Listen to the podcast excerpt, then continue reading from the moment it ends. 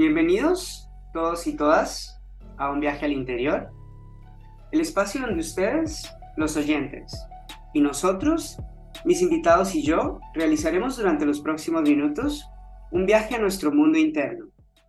En el episodio de hoy, tenemos como invitado a un excelente ser humano y profesional. Se llama Francisco Andrés Carvajal, es colombiano, pero actualmente vive en Lima, Perú. Pacho, como le dicen de cariño, es un experto líder de la región en el desarrollo de equipos, marketing y comunicación y trabaja en Cantar y Bope Media, empresa líder en el mercado de investigación de medios de comunicación en América Latina. Francisco, o Pacho, se considera a sí mismo una persona obsesionada con los estudios.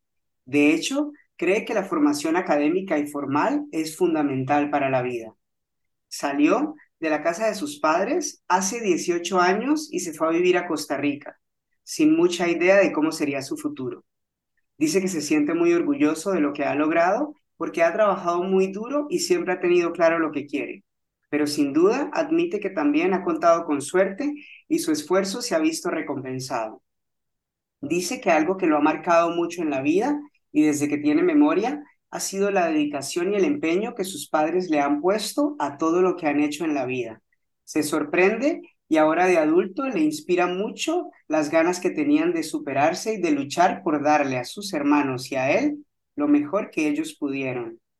Esa responsabilidad, compromiso y ambición son cosas que lo han guiado siempre y que hasta el día de hoy lo impulsan a dar lo mejor de él en cada cosa que hace. Se considera alguien muy competitivo, le gusta destacar, ser el mejor y que lo feliciten. No sabe, dice él, si esto es un defecto o una cualidad, pero le gusta mucho el reconocimiento y esto es parte fundamental de su desarrollo como profesional. Dice además que la idea de la muerte le genera mucha incertidumbre, pero no la de él, sino la de sus seres queridos. Cree que no está preparado para afrontar un gran duelo, ya que la última vez que sufrió una pérdida fue la muerte de una mascota, evento que lo derrumbó y le costó mucho tiempo salir adelante. Dice que el dolor se apoderó de él y lo dejó petrificado. Finalmente, dice que a pesar de considerarse a sí mismo una persona muy resiliente, la pandemia lo afectó mucho. Por primera vez en su vida se sintió deprimido y afectado físicamente, pero aprendió que hay que ser muy humilde con los sentimientos y nunca creer que somos invencibles, que nos la sabemos todas o que todo lo podemos arreglar simplemente con el poder de la mente. Dice él que fue una gran lección de humildad. Hola Pacho, bienvenido a un viaje al interior, ¿cómo estás? Me quedo, me quedo como un poco sin palabras eh, escuchando toda esa introducción. Suena, suena diferente cuando lo dice otra persona, ¿no? Muchas gracias por la invitación, un gusto estar contigo hoy y un saludo muy especial para todas las personas que nos están escuchando. Contemplando tu historia, y todo este camino que has recorrido y todo lo que has logrado hasta hoy, que lo vamos a ir develando un poquito a través de la entrevista, yo definitivamente tengo la sensación que hay un elemento de confianza en ti mismo y en la vida muy fuerte. ¿Crees que la confianza en ti mismo es una cualidad que define tu manera de afrontar las cosas y los retos en general? Sin lugar a dudas, yo pienso que si uno no cree en uno mismo, es, es muy difícil creer en otras cosas, creer en sus proyectos y creer en, en el futuro, ¿no? Y mm, ahora al inicio, cuando tú leías un poco, eh, me, acordaba que de pronto me había faltado expresar que el ejemplo de la fe de mis padres también ha sido como muy eh, relevante en mi vida y en mi desarrollo. Y entonces, eh, ahora que tú hablas de confianza, pues sí, mucha confianza, pero también mucha fe de pronto no la misma fe y de la misma manera como la, como la manejan mis padres, mis abuelos, digamos, las, las personas de mi familia, pero sí creyendo mucho en y, y, poniendo mucha confianza como en un ser supremo que estoy seguro que todos llamamos de una manera diferente, todos sentimos de una manera diferente, pero que sin lugar a dudas guía nuestros pasos, nuestras acciones y creo que cuando confiamos en Él, cuando confiamos en nuestras capacidades y cuando nos encomendamos a esta entidad superior para que nos guíe por el mejor camino, podemos transitar la vida eh, con mucha más seguridad. Y tú piensas que esa confianza, obviamente en tu familia es algo muy marcado, pero si lo pensamos en tus relaciones cercanas, en tus vínculos fuera de la familia, ¿tú crees que esa confianza en ti mismo, que tú llamas también en parte fe, de alguna manera es algo que la gente que está a tu alrededor le inspira o le llama la atención de tu manera de ser?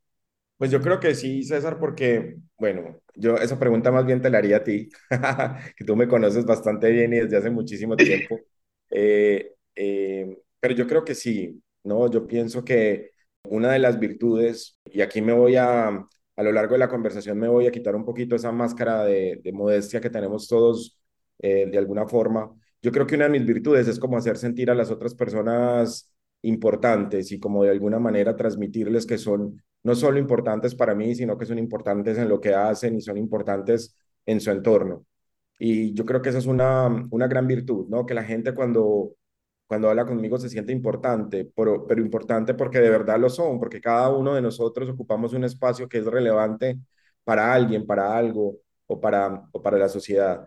Entonces, hay pequeñas acciones, de verdad, que, que nos hacen conectarnos con los demás, generar un impacto y generar como esa recordación eh, recordarnos del nombre, recordar eh, su familia, recordar sus intereses, hacer sentir a, los demás importantes, eh, creo que mm, ayuda, no solo en, construir un impacto, y, pero también en construir esa confianza de la que tú hablas, ¿no? Que la gente lo perciba como, ve, mira, es que Francisco de verdad se interesó en mí.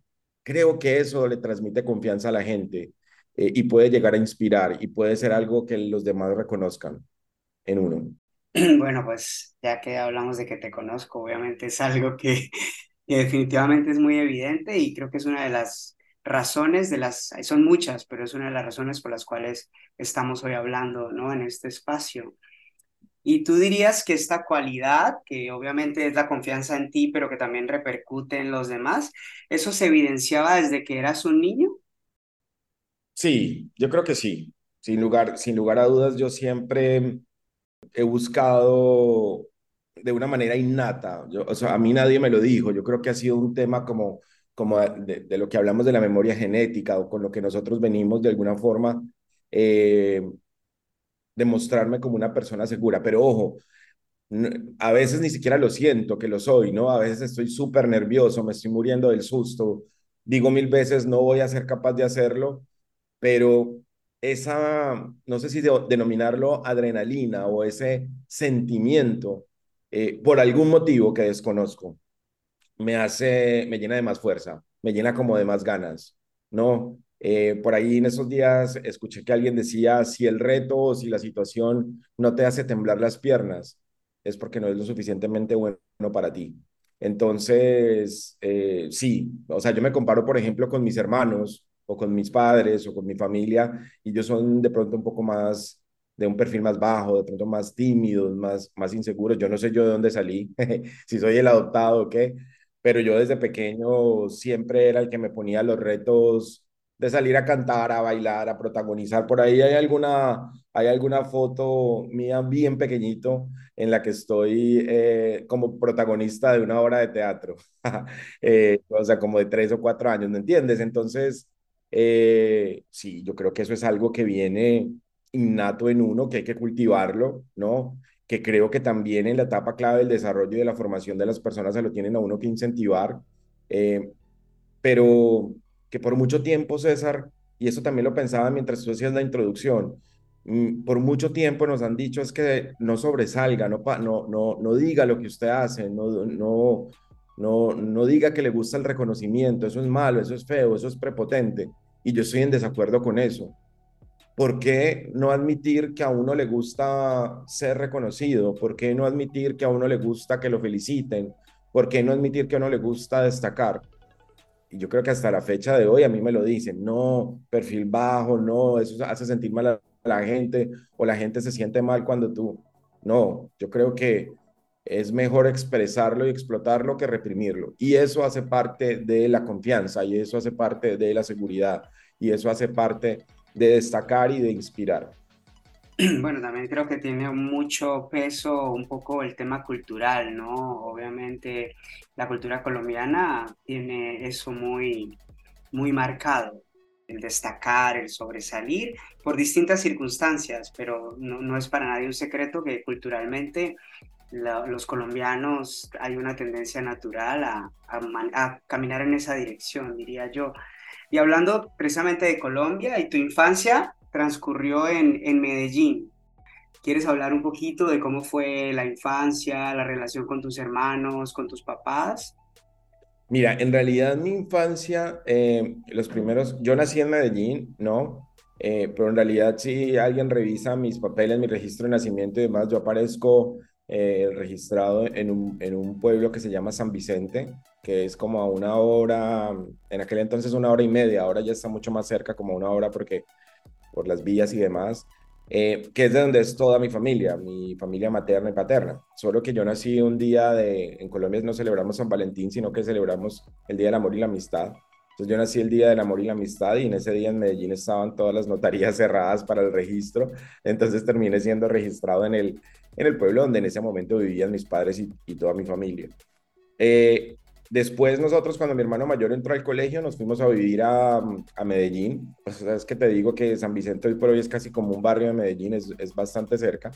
Eh, pero, mis, pero ahí cuando tú al, al inicio decías eh, que, que, yo admiro a mis papás, sí, por, pues porque en ese momento ellos tuvieron la, la lucidez de decir, no, nosotros no queremos que nuestros hijos estudien en, en, en, un pueblo y ojo, no, no quiero hablar mal de, de, esto como algo peyorativo o algo así, pero pues es claro que la educación en, en las ciudades es mucho mejor o hay, hay mejores colegios que eh, en algunos lugares. Esto ha venido cambiando. Y entonces ellos tuvieron la visión de decirnos, nosotros queremos que nuestros hijos se, se eduquen en la ciudad.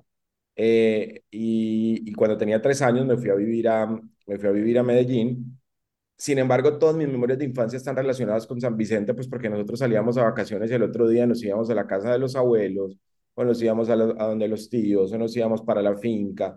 Entonces, mi infancia fue muy dedicada al tema de los estudios. Mis papás siempre nos pidieron mucha responsabilidad. Yo no me acuerdo, César, haber faltado al colegio un solo día. Tenía que estarme así muriendo para faltar al colegio mis papás no, yo ahora veo que la gente dice, no, es que los niños pierden una semana de vacaciones y no pasa nada, entonces vamos de vacaciones. Eso en mi casa no existía, ni para mis hermanos ni para mí. Nosotros teníamos que ir y estudiar siempre y nunca podíamos faltar. Mucho amor, muy familiares, una, una conexión muy cercana eh, con la familia de mi mamá, que era una familia pequeña. Mi mamá solo, ten, solo tiene dos hermanos, ¿no? Mis tíos, pero mi papá tiene 14 hermanos. Eh, entonces, eh, la relación con, con, la familia de mi papá también, pues muy fuerte, muy permanente. Entonces, siempre rodeados de familia, siempre. Si, si tú me pides que te resuma mi infancia, una infancia muy, muy, muy normal, ¿no? Una infancia muy tranquila, pero sobre todo una infancia muy familiar. Yo todo me acuerdo rodeado de tíos, primos, eh, tíos abuelos, o sea, todas las personas de, de, de, de, mi familia muy presentes en mi vida siempre. Tengo recuerdos de todos y cada uno con, con una relación muy cercana. Muy al estilo colombiano, César, que eso lo conoces también, eh, lo conoces muy bien, y muy al estilo paisa, ¿no? De todos para arriba y todos para abajo. Una preocupación muy grande de, mis padres por el tema eh, académico, ¿no? Mis hermanos y yo, como te digo, todos estudiamos en el mismo colegio, no podíamos faltar, nos tenía que ir bien y teníamos que ser muy responsables. Y, y también una, esto que también lo admiro mucho de mis padres, mucho goce, mucho disfrute, ¿no? Eh, muchas vacaciones muy felices, muchos feriados de paseo. Entonces, cuando mi papá pudo comprar, eh, comprarse el primer carro, me acuerdo que mi mamá cocinaba, empacaba todo en, en unos recipientes, la comida pues para todo el fin de semana y nos íbamos como sin rumbo a, a cualquier lugar. Ahora es más glamuroso, ¿no? Ahora le dicen, no, es que ahora se van a hacer picnic. No, nosotros no hacíamos picnic, nosotros nos íbamos y llevábamos el fiambre. y esos momentos yo los recuerdo con una felicidad y, y con una añoranza eh, espectacular. O sea, eso, eso me marcó a mí muchísimo. Entonces, cualquier, si bien nos hacían ir al colegio sin faltar un solo día, cualquier día libre era para disfrutar. Yo no me acuerdo, por ejemplo, cuando conocí el mar, que hay muchas personas que lo tienen presentes. Para mí el mar siempre, Medellín no es cerca del, de- del mar, tú sabes que es bastante, bastante alejado, pero para mí siempre, siempre existió, siempre fue un lugar. No, no tengo presente cuál fue ese momento en el que yo, en el que yo por primera vez conocí el mar, solo para tener como una referencia. Y no quiero perder como el punto por algo que decías muy interesante de tus papás y toda esta sensación de responsabilidad con respecto a los estudios. ¿Tú crees que hay una relación o crees que haya alguna relación directa entre este, este discurso de responsabilidad de los estudios y esta obsesión que tú hablas que se desarrolló de alguna manera en ti con respecto a estudiar y aprender y a la formación académica? No, totalmente, César. No, no creo, estoy seguro. Estoy seguro. Uno en algún momento de la vida reniega mucho de eso, pero ¿por qué todos faltan y yo no puedo faltar? ¿Pero por qué todos se van para tal fin que yo no puedo ir? Pero, pero estoy, me siento mal porque tengo que ir al colegio, etcétera, etcétera. Pero yo lo veo mucho ahora en eh, que, que tengo que contratar, digamos, por mi trabajo profesionales o gente y demás. Y ahora está como muy, muy cool o muy de moda decir, no, es que no va a tener educación formal, las, las universidades están out, eh, ya no, ya eh, puedes hacer un curso online o conectarte y, y, y tener una, una, formación. Ojo, está perfecto, yo he tenido muchas capacitaciones, muchos cursos y muchas cosas valiosísimas a través de, de, la virtualidad, pero es que, por ejemplo, ir a la universidad a mí me parece tan importante, César, eh, y me parece tan importante no solo en términos de académicos, sino en términos sociales. Yo me pregunto, y eso lo veremos, o creo que ya lo estamos viendo, de todos estos chicos que durante dos años por la pandemia tuvieron que estar eh, encerrados en sus casas teniendo cero contacto social y de forma remota, eh, eh, estando pues estudiando, estando en la universidad y demás. Para mí, el contacto social, el networking, y mis grandes amigos, todos los que puedo contabilizar en este momento de mi vida, vienen de experiencias, de experiencias académicas. Entonces uno no solo aprende las materias, uno aprende de la vida, a relacionarse con diferentes personas. Y, y, y de ahí es donde te digo mi, mi obsesión. Pero es que adicionalmente yo he sentido la necesidad que en algún momento me quedo como sin herramientas que necesito buscar en el mundo académico para seguir creciendo en el mundo profesional y en el mundo personal, ¿no? Eh, y de ahí yo creo que cuando te digo que mi obsesión por aprender y por el mundo académico no es solo para cultivar la parte profesional, es también para la parte espiritual, para la parte personal. Yo para saber qué me gusta o qué no, en qué creo o en qué no, al menos yo tengo que tratar de tener los argumentos para poder dar mi, mi apreciación y para que algo me, me enganche o no. Entonces, eh, no sé, en algún momento se puso muy, muy de moda la, la, meditación y yo veía que todas las personas iban a meditar eh, porque les parecía súper cool decir que estaban, que estaban meditando. Pero hay mucho más, o sea, hay, hay, hay mucho más, eh, eh, muchas cosas más allá de la meditación. Es un tema mucho más, más profundo. Es que te voy a venir a decir yo a ti. Tú eres el experto. Pero a lo que voy es que la gente siente que sentar, eh, o sea, que, que, que solo por, eh, se hace por ser algo cool y no, no es así, solo por ponerte un ejemplo, es mucho más allá. Entonces yo para definir si lo puedo hacer o no lo puedo hacer, si me interesa o no me interesa, tengo que aprender, tengo que saber. Y eso hace parte pues como de la curiosidad, pero hace parte de, mi obsesión por aprender, por, edu por, por educar, por conocer y por formarme un criterio sobre las cosas. Y digamos, si, si tus profesores en general tuvieran que definir, tus profesores del colegio y de la escuela primaria, si tuviera que definir el tipo de estudiante que fuiste en esa época, ¿qué tipo de estudiante dirías que eras? No, yo era muy buen estudiante. Sí. Yo, sí, primero pues porque era muy competitivo y me parece que en el colegio, en mi colegio en el que yo estaba, hacían una cosa que me parece terrible, eh, ahora que lo veo, y era que te decían el puesto en el que tú estabas en el salón, ¿no? Entonces te decía si eras, o sea, con tus calificaciones venía una casilla donde decía cuál era el puesto que tú ocupabas, si eras el primero, el segundo, el tercero. Yo no me, o sea, para mí estar de tercer puesto era una tragedia, para que te hagas una idea. Me sentía, me sentía, me sentía fracasado. Y el, el tema es que eh, el, ese tercer puesto siempre lo obtenía porque era, hablaba mucho. Entonces me castigaban con él. Entonces, a mí académicamente me iba siempre muy bien, pero disciplinariamente no tan bien. Mi hermano mayor era más aplicado y más juicioso y más callado. Entonces, como estábamos en el mismo colegio, él estaba dos cursos y no estoy mal adelante de, de mí. Entonces, cuando yo llegaba a los profesores que habían sido profesores de él, le decían a mi mamá, él es muy buen estudiante, pero le cierran la boca y le salen letreros. Eh, eso, no, eso me dejó traumado, como se lo digo una vez una, a mi mamá cuando yo era chiquito.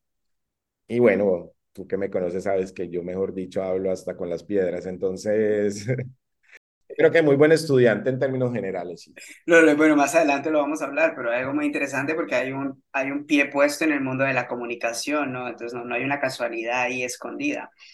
Pero con respecto a tu formación superior, ya lo que es la universidad y demás, tú empezaste en Colombia, ¿correcto? Ahí fue donde te empezaste con tu formación académica.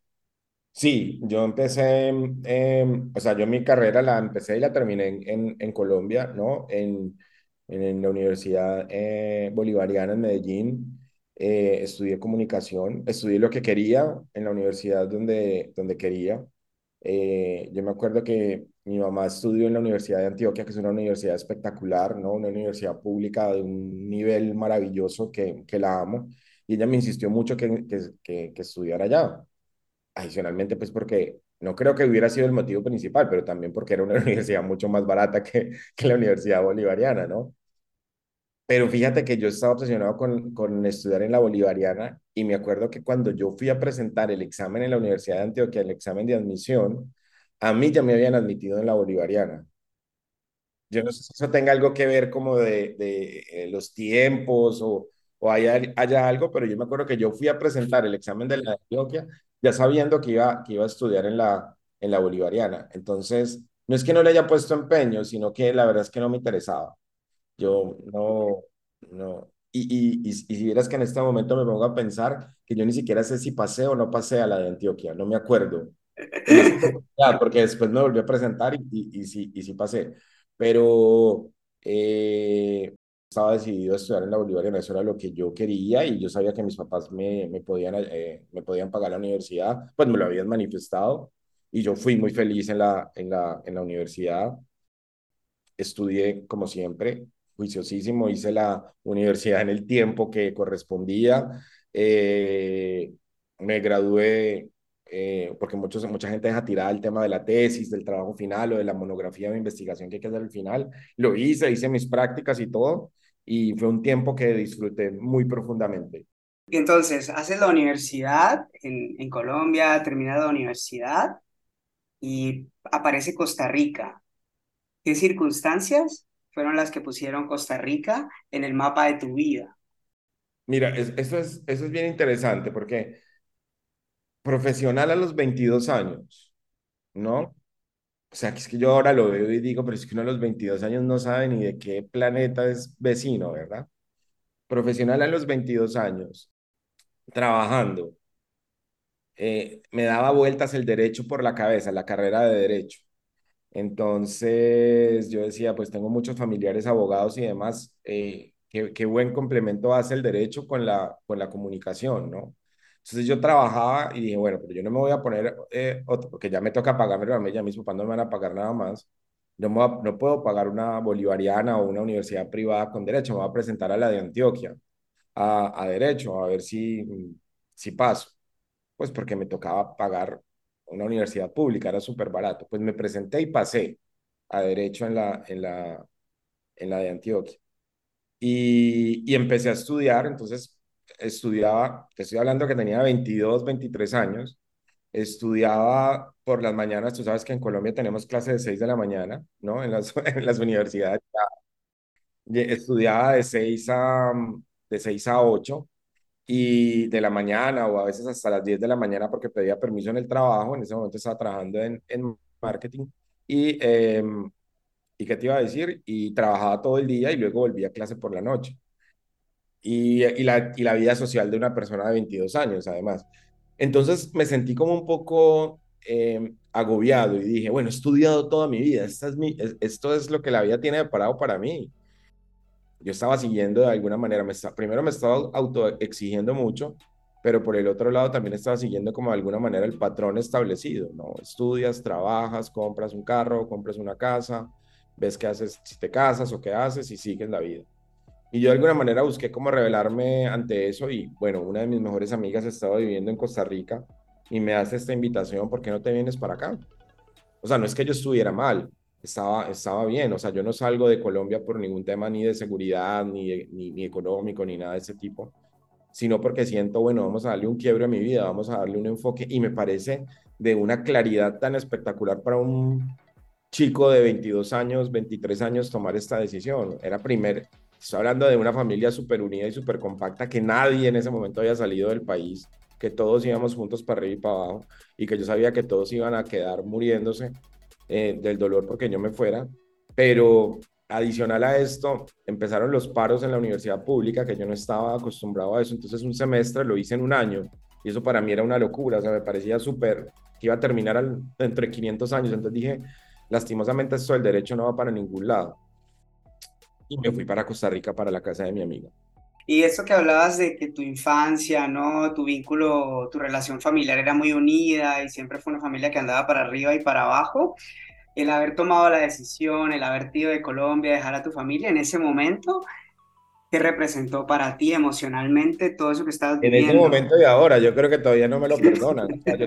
han pasado casi 20 años y yo todavía voy a Colombia y, y mi mamá me se queda llorando y, y, creo que nos pasamos mucho a los, a los inmigrantes, ¿no? Y las, y las despedidas son la Rosa de Guadalupe reloaded, digamos. Entonces es, eh, eh, es, es duro, es duro separarse de la familia, es duro romper eh, esa tradición familiar. Como te digo, yo en ese momento, pues no me acuerdo en ese minuto, probablemente alguna prima de mi mamá que vivía en Nueva York eh, se había ido hace mucho tiempo, en esa época de los 70s, 80s, que muchos colombianos emigraron a Estados Unidos.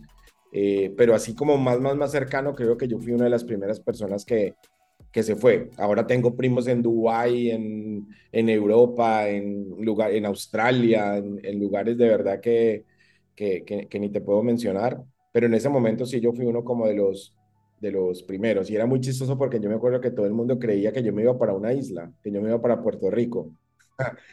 no es Puerto Rico, es Costa Rica, ¿no? Me siento súper conectado con la historia porque a mí me pasó algo así.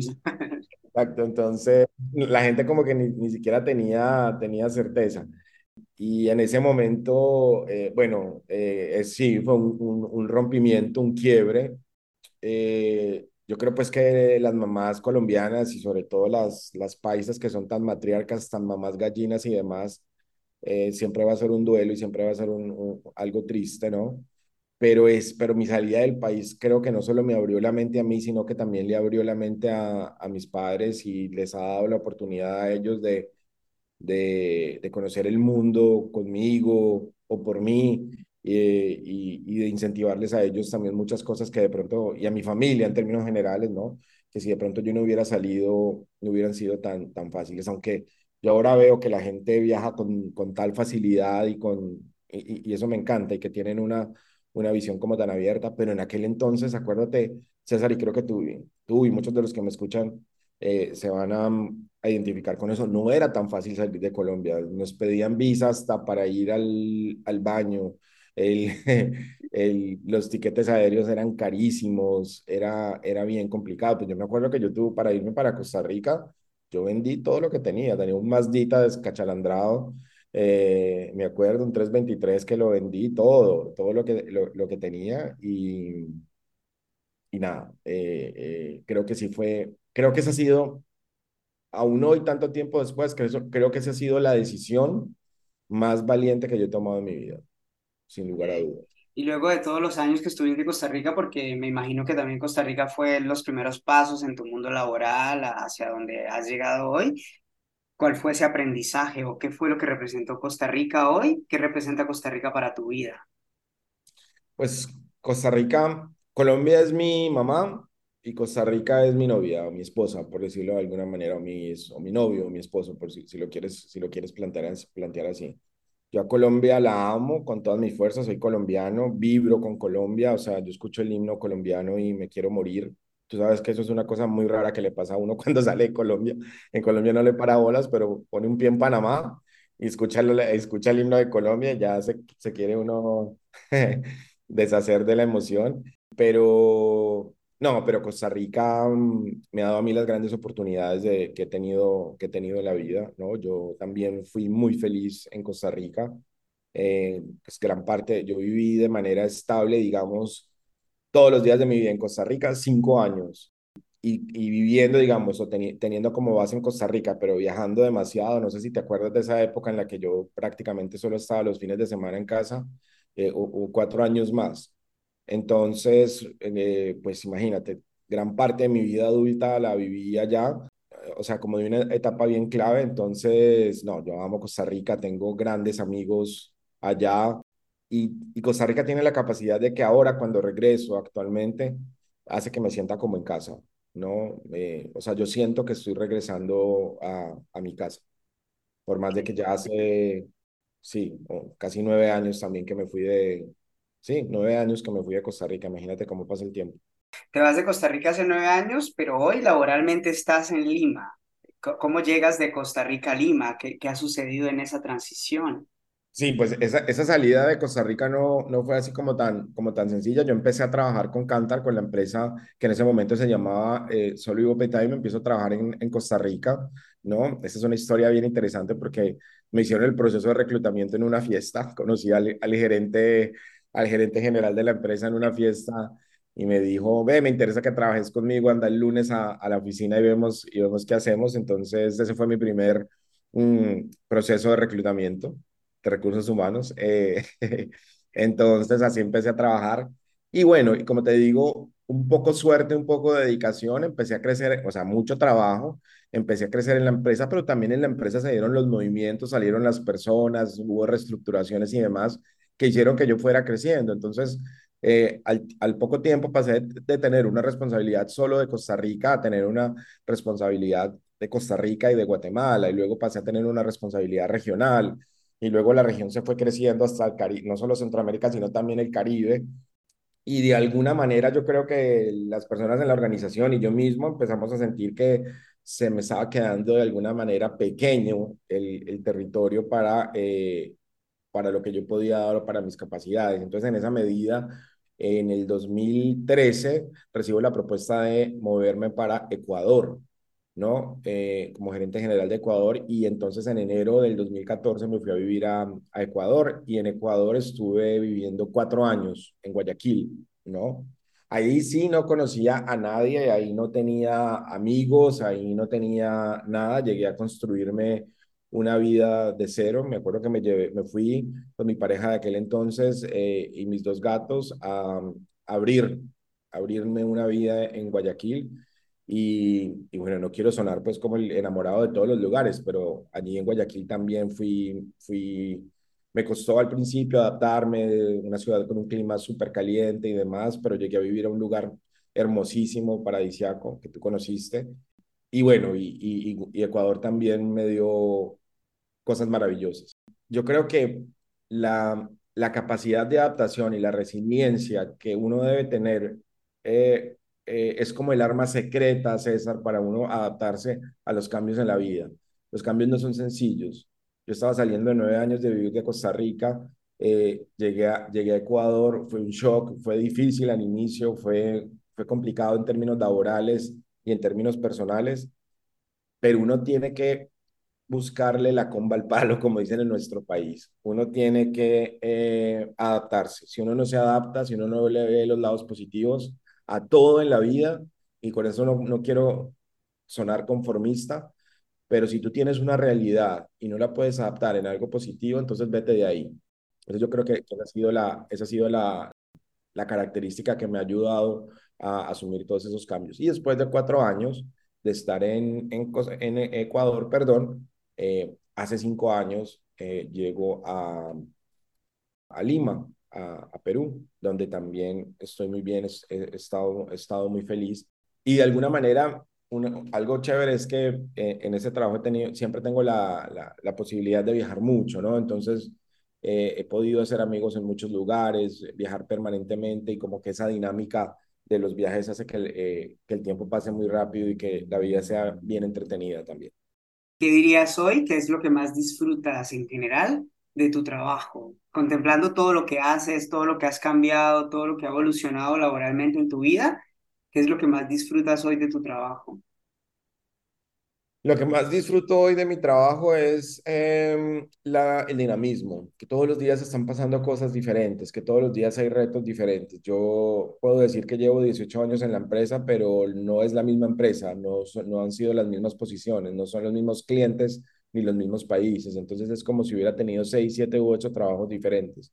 Siempre las cosas están cambiando, siempre estoy aprendiendo cosas nuevas, siempre hay retos, hay, hay retos diferentes. Por eso es bien complicado hablar como de una zona de confort, ¿no?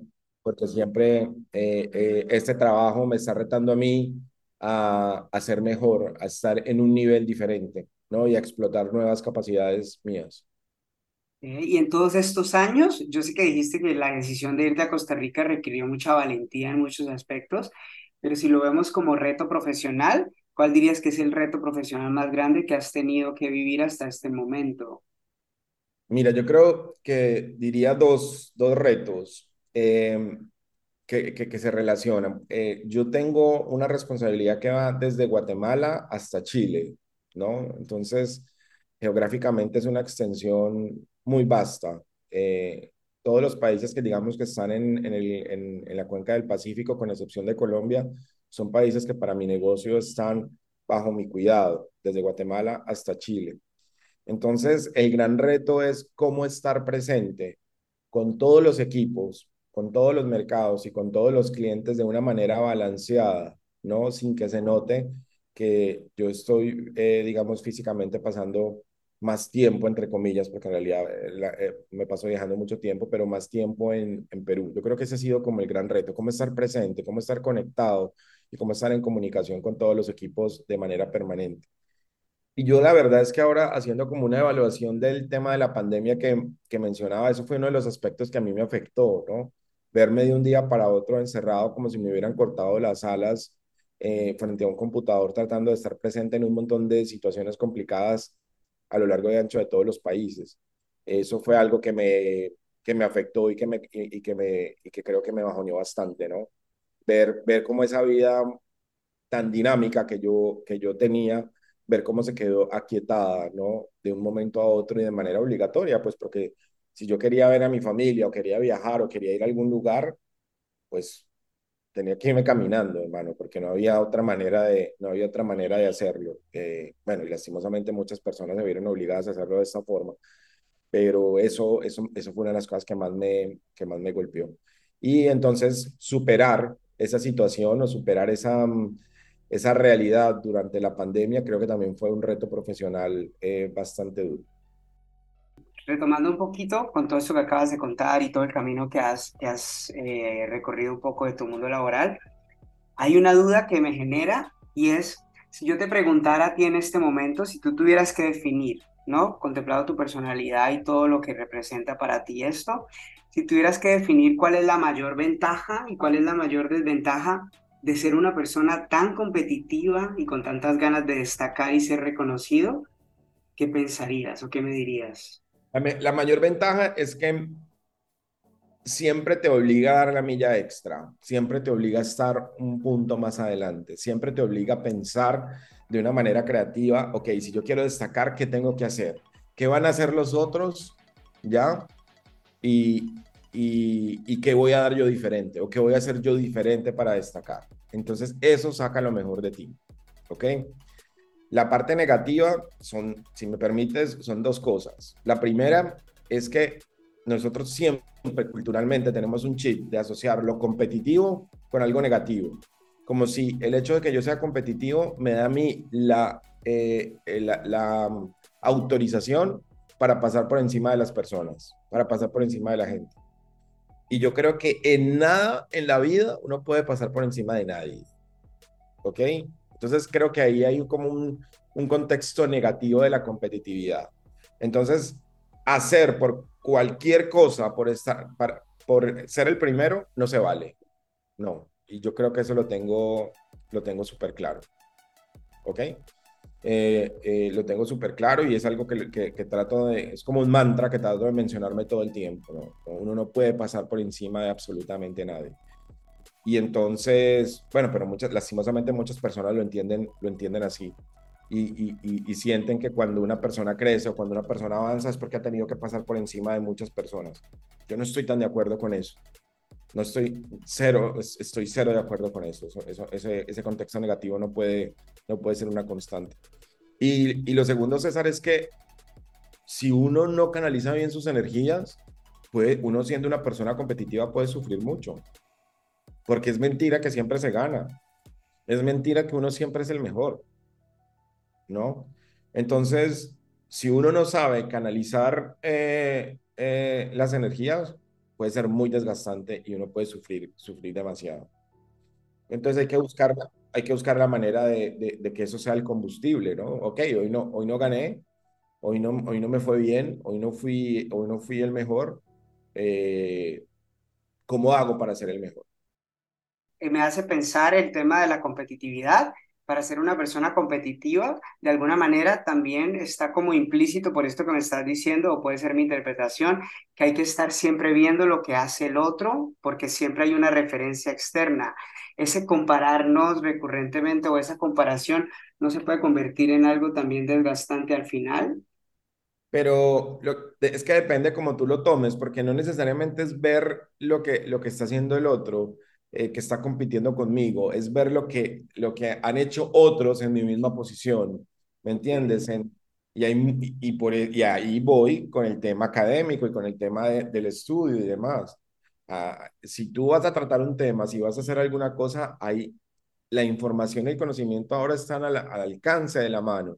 Entonces, en esa línea, no, no, no quiero que le entiendas como que uno tiene que estar mirando para el lado, eh, hay, hay, metáforas súper interesantes de esto, ¿no? En, en, en, el atletismo, en los Juegos Olímpicos, cuántas medallas de oro se han perdido porque al momento de llegar a la meta no miras la meta, sino que miras al lado.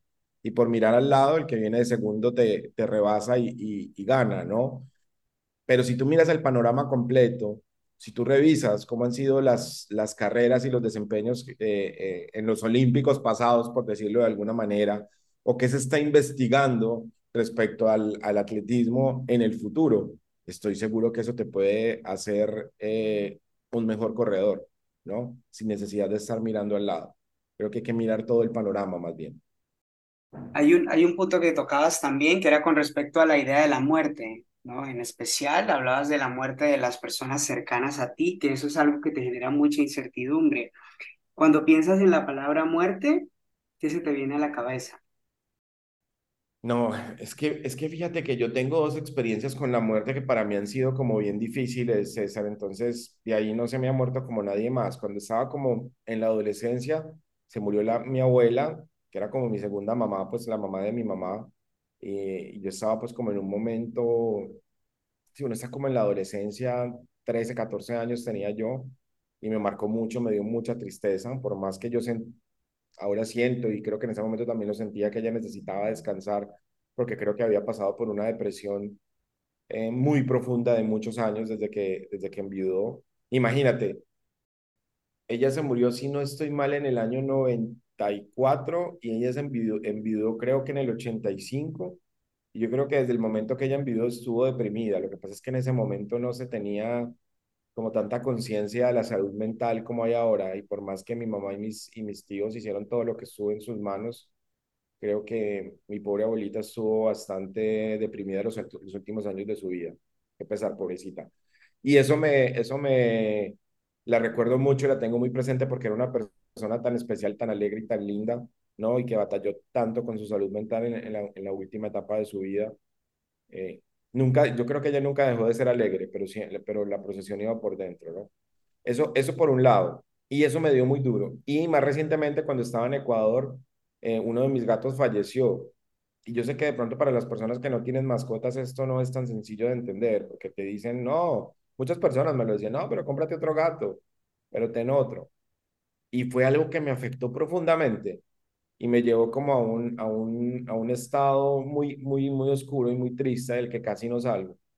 Entonces, lo que yo pienso es, bueno, si mi mascota, oh, y, no, y, no, y no quiero menospreciar, eh, si por la muerte de mi mascota, que, que para mí, yo actualmente sigo teniendo mascotas y son mi familia, me golpeó tan duro, ¿qué va a pasar con la muerte de un ser querido? ¿No? Entonces es algo en lo que pienso y lo que reflexiono bastante porque si hay algo, si hay una certeza que nosotros tenemos que tener en la vida es que nos vamos a morir, ¿no? Pero uno es tan egoísta que no es per se el acto de la muerte, sino la ausencia, ¿no?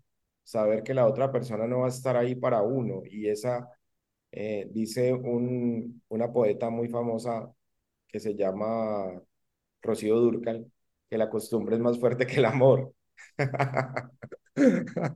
Entonces, eh, y es en realidad eso, cómo aprender a vivir con esa ausencia que a veces no se, que a veces no se llena tan, tan fácil. Eso, eso me, me, me genera, me, me genera muchos sentimientos y mucha reflexión. O sea, yo a mi mascota, a mi abuela, a los seres, y mira, y mira que hoy, hoy yo no sé esto cuándo va a ser publicado, pero pues hoy es el Día de Todos los Muertos. Eh, trato de honrar y de tener muy presente a, a mis abuelos que fallecieron. Y mira, por ejemplo, que yo por mucho tiempo, bueno, y aquí me estoy desviando hacia otro tema, perdón, eh, por mucho tiempo nunca pensé en mi abuelo paterno, que falleció aún antes de que yo naciera, nunca lo conocí. Y, y nunca pensé en él, nunca, nunca lo, nunca lo tenía como presente ni en mis oraciones, ni en mi vida, ni en nada. Y alguna vez en algún trabajo de estos espirituales y en estas búsquedas espirituales alguien me dijo, tú tienes olvidado a un ser querido que nunca, que no tienes presente, que nunca buscas. Entonces, eh, eso me hizo reflexionar mucho también, ¿no? Porque, porque imagínate si no, si no pensamos en, en las personas que se fueron. Entonces, este pensamiento entre los que se fueron, el dolor que me generó, cuando murió mi, mi abuelo materno, que vivía en la casa de abajo de, de mi casa, tuvo una enfermedad súper larga y súper dura, ver la tristeza, a mí no se me olvida cómo lloraba mi mamá, mis tíos en el cementerio, yo te estoy diciendo que tenía cinco años, creo que es uno como de, mis primeros recuerdos y demás, ese dolor, eh, eh, eh, esa ausencia, todo eso me roba mucho tiempo de, de, de mi pensamiento y y es un, es un puerto al que todavía no he llegado. Es una conclusión a la que, que todavía no tengo y a la que no sé si voy a llegar, la verdad. Pero pienso en términos como un poco egoístas, porque pienso más bien es en lo que yo voy a sentir, ¿no? Pero bueno. Dijiste en, en lo que me compartiste antes de la entrevista que la pandemia te cambió mucho y que por primera vez en tu vida experimentaste una depresión muy grande ¿Tú crees que hay una relación entre todos estos temores que tú hablabas ahora con respecto a la muerte y todo esto que estaba pasando en el mundo y toda esta vulnerabilidad a la que estábamos expuestos de que cualquier persona se podía morir en cualquier momento por todo este tema del COVID? ¿Crees que hubo, alguna relación en ese sentido? Sí, a mí lo que yo creo que fueron como varias cosas, pero uno, lo que más me afectó a mí es como que no, que no tenía libertad que sentí que la libertad estaba siendo eh, totalmente, ojo, yo fui súper juicioso y seguí todas las normas y no, y no me rebelaba contra los cuidados que había que tener, pero el sentir que yo estaba lejos de las personas que quería y que no podía ir donde ellos cuando yo quisiera, eso me explotaba la, me explotaba la cabeza, eso me, me explotaba la cabeza. Pero mira, yo hago una, yo hago una, ahora siento que eso tenía que pasarme, o sea, que sentir eso, que, pensar en eso, porque hizo, eso me hizo buscar ayuda para, para cuidar mi, mi, salud mental, para estar más saludable, para estar mejor, para tomar responsabilidad sobre mi salud mental, para pensar que no todo podía resolverlo yo solo haciéndome el fuerte, haciéndome el duro, haciéndome el, el, el dueño de la verdad de que hay recursos, ¿no? Eh, científicos, médicos, espirituales, eh, ejercicios, que hay un montón de cosas que te pueden ayudar a estar mejor y que no, y que no debes sentir vergüenza de decir, no me siento bien, no estoy bien, tengo que buscar ayuda, ¿no? Y creo que ese es un, ese es un estigma. Afortunadamente, César, yo creo que lo mío fue súper leve, o sea, lo, eh, lo, que sentí en ese momento fue súper leve. Pero, por Dios, hay gente que se está suicidando todos los días, hay gente que se está tirando de los balcones de sus casas eh, o ahorcándose o haciendo un montón de cosas súper tristes porque no se sienten bien. Entonces yo creo que tenemos que hablar mucho de eso que es un tema que nosotros tenemos que, que poner sobre la mesa todo el tiempo en nuestras conversaciones profesionales y personales, pero el tema de la salud mental es trascendental y, y siento que a todos de alguna manera nos afecta en algún momento de nuestra vida, algunos más, algunos menos, a otros por más tiempo, a otros por menos tiempo. Hay mil, o sea, aquí podríamos hablar siglos al respecto, pero hay que buscar ayuda, uno solito no se la sabe todas. Uno, uno, hay muchos recursos, o sea, solo lo que tú haces, por ejemplo, como ayudas a la gente con la meditación, con, con el ejercicio, con el yoga, con todas estas cosas, todo ese tipo de cosas ayudan. Y la, lo clave es encontrar a uno qué es lo que le funciona, ¿no? ¿Qué es lo que hace clic con uno para uno estar bien y para uno estar mejor? Lo que le funciona a todos no, te, no necesariamente te funciona a ti. Pero decirlo, levantar la mano, creo que es un primer paso muy difícil, pero muy necesario. Bueno, no puedo estar más de acuerdo con, con eso que acabas de decir, porque efectivamente creo que, que también este espacio trata un poco de eso, ¿no? Como de encontrar un poco de inspiración en otros, ¿no? Y, ver lo que otros hicieron, que a veces nos da miedo intentarlo, pero escucharlo en primera persona, pues siempre ayuda y abre un poco la mente. Eh, cerrando un poco, hace 18 años, tú saliste de Colombia y de la casa de tus padres y decías que sin mucha idea de lo que sería tu futuro.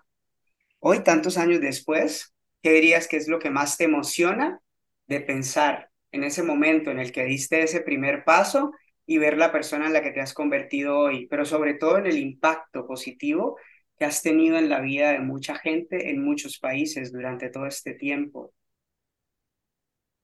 Qué difícil esa pregunta, eh, César. Es una pregunta muy difícil. eh, me siento en el reinado. No, no, no, yo me siento muy, me siento muy orgulloso de mí, sin falsas modestias. Me siento muy orgulloso de lo que he logrado, de lo que he conseguido. Me siento, nunca soy eh, más feliz que cuando puedo compartir lo que he conseguido con las personas que yo quiero, ¿no? Eh, eso es lo que, lo que más me llena. O sea, hace poco eh, yo trato de, de, verme siempre mucho con mi familia. Hace poco estuve con ellos eh, en un viaje eh, y, y, disfrutar las cosas sencillas de, de, estar con ellos, la calidad de tiempo. Eh, y eso es, me, llena, me llena muchísimo. Pero lo que yo jamás imaginé es que fuera tener la capacidad de tener tantos amigos en tantos lugares, de tener mi amor tan esparcido por, por tantos lugares.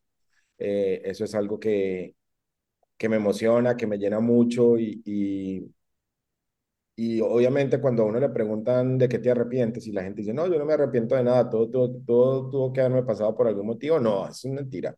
Uno así hay cosas de las que se arrepiente, pero de haberme, claramente, de haberme ido a Costa Rica y empezar una vida afuera, no, no me arrepiento. Creo que esa ha sido la decisión más valiente y más acertada que yo he tomado. Y, y reducirla, digamos, a, tendría que hacer una, una lista muy extensa, pero, pero poder, poder haber crecido personal y espiritualmente eh, durante todos estos años en tantos países y con tantas personas me llena de mucho orgullo. Tener a tantos seres queridos, tantos amigos en todo lado, me emociona muchísimo eh, y, y, y me llena de muchísima gratitud y agradecimiento con la vida, con Dios y con el universo. Y poder compartir las cosas que tengo, eh, mis conocimientos, poder inspirar, eh, poder devolver un poco de todo lo que yo he hecho, es algo que también eh, me llena de mucha satisfacción. Y es en lo que estoy tratando de trabajar ahora en esta etapa de mi vida, poder compartir más de todo ese aprendizaje y todo ese conocimiento que he adquirido durante este tiempo, que creo que es poco, pero a alguien algo le va a servir. Y si piensas en todo lo que tienes y todo lo que has conseguido hasta hoy, ¿qué dirías que te falta y qué dirías que te sobra para sentirte una persona más plena? Eh, me falta eh, conocer más, más lugares. Entre más conozco, entre más viajo, entre más conozco, siento que el mundo es tan grande y tan maravilloso que quiero tener la salud y el tiempo para poder disfrutarlo mucho más. Eh, eso me falta. y me sobran muchas cosas materiales. Uno se va llenando de tantas cosas, César, a lo largo del, de la vida y va comprando tantas cosas inútiles que, que, no, que al final no son, no son tan importantes y que te van haciendo la maleta como más pesada. Y al final eso no es tan necesario. ¿Cuál dirías que es ese consejo o ese tip profesional que llevado de verdad a la práctica puede ayudar a cualquier persona a tener la carrera exitosa o satisfactoria que sueña? Dejaste las preguntas difíciles para, para el final. Eh, no, yo pienso que la preparación constante, César. La preparación constante. Yo creo que uno tiene que estarse preparando constantemente. La curiosidad, la curiosidad, buscar, aprender, instruirse. Están pasando tantas cosas, estamos viviendo en una época de tanto conocimiento, de tanta creación intelectual, en el que se están generando tantas cosas de acceso tan fácil, mm, que, que la curiosidad, hay que ser curiosos, hay que ser muy, muy, muy curiosos, no, no conformarnos, sino seguir buscando. Mira, yo tengo 43 años, yo viví en una generación súper interesante en la que nos tocó pasar de la casi que de la máquina de escribir al computador en el colegio. Me acuerdo que en noveno nos dieron las primeras clases de computación y me acuerdo que todavía en la biblioteca de la universidad teníamos que buscar los ejemplares impresos de los libros para poder eh, eh, consultarlos. O sea, toda esa transición. Y yo veo que hoy todo es tan sencillo en términos de acceso al conocimiento que no hay excusa para no para no estar eh, siendo curiosos y trabajando eh, en, en cultivar el intelecto. Bueno, pues antes de terminar, ¿hay algo que no hayas dicho durante la charla que quisieras compartir en este momento con, con las personas que te puedan escuchar y conmigo? No, pues César, primero que todo, muy agradecido de tu invitación, me honra mucho. Eh, me honra mucho que me hayas invitado en este espacio tan especial donde han pasado personas como tan interesantes. A veces pensaba que yo qué voy a tener para decir, pero bueno, siempre, eh, eh, siempre, hay, siempre sale algo. Em, y, y, no, decirte pues aquí públicamente delante de, todas las personas que nos escuchan, pues que creo que también tú has tomado decisiones muy valientes que me han inspirado mucho, ¿no? Salir de, de tu zona de confort, buscar también aprender, eh, eh, conocer otros lugares, otras experiencias, rodearse de otras personas. Creo que es muy valiente y lo admiro mucho de tu parte, me inspira mucho. Afortunadamente, hace no mucho tiempo tuvimos la oportunidad de vernos después de muchos años físicamente y fue algo que, que me llenó mucho, ¿no? Entonces, eh, nada, felicitarte por todo lo que has logrado. Como te digo, eres una gran inspiración también y agradecerte mucho por haberme invitado el día de hoy. Nada, pues no, muchísimas gracias por, por tus palabras. Eh, hay, hay, algo en lo que creo, ¿no? Y es como que la vida es un espejo y al final de cuentas, pues creo que es un reflejo de la misma admiración que, que siento por ti y, y, qué interesante que digas que no tenías mucho que aportar, porque bueno, al final creo que tienes muchas cosas que contar y una carrera profesional, pues digamos, envidiable o, o por lo menos muy admirable ya para antes de cerrar la conversación, eh, imagino que tienes mucho que aportar a las personas que se dedican al mundo de los negocios o en este caso al mundo del marketing y la comunicación. Si estas personas desean conocerte un poco más o conocer tu trabajo o si tienes algún tipo de espacio donde compartas cosas, ¿dónde y cómo pueden contactarte estas personas? Sí, la, la, mejor manera para que se contacte conmigo, pues digamos como la red social que tengo como más enfocada a todos esos temas es en LinkedIn, eh, Francisco eh, Carvajal Enao, Enao con H. Em, ahí siempre estoy compartiendo, publicando, opinando y demás en todos los temas de marketing, publicidad, investigación y negocios. Así que por ahí podemos estar en contacto. Pues nada, Pacho, muchísimas gracias nuevamente, pero sobre todo gracias a todas y a todos los que nos acompañaron en este viaje del día de hoy, nuestro viaje al interior. Namaste.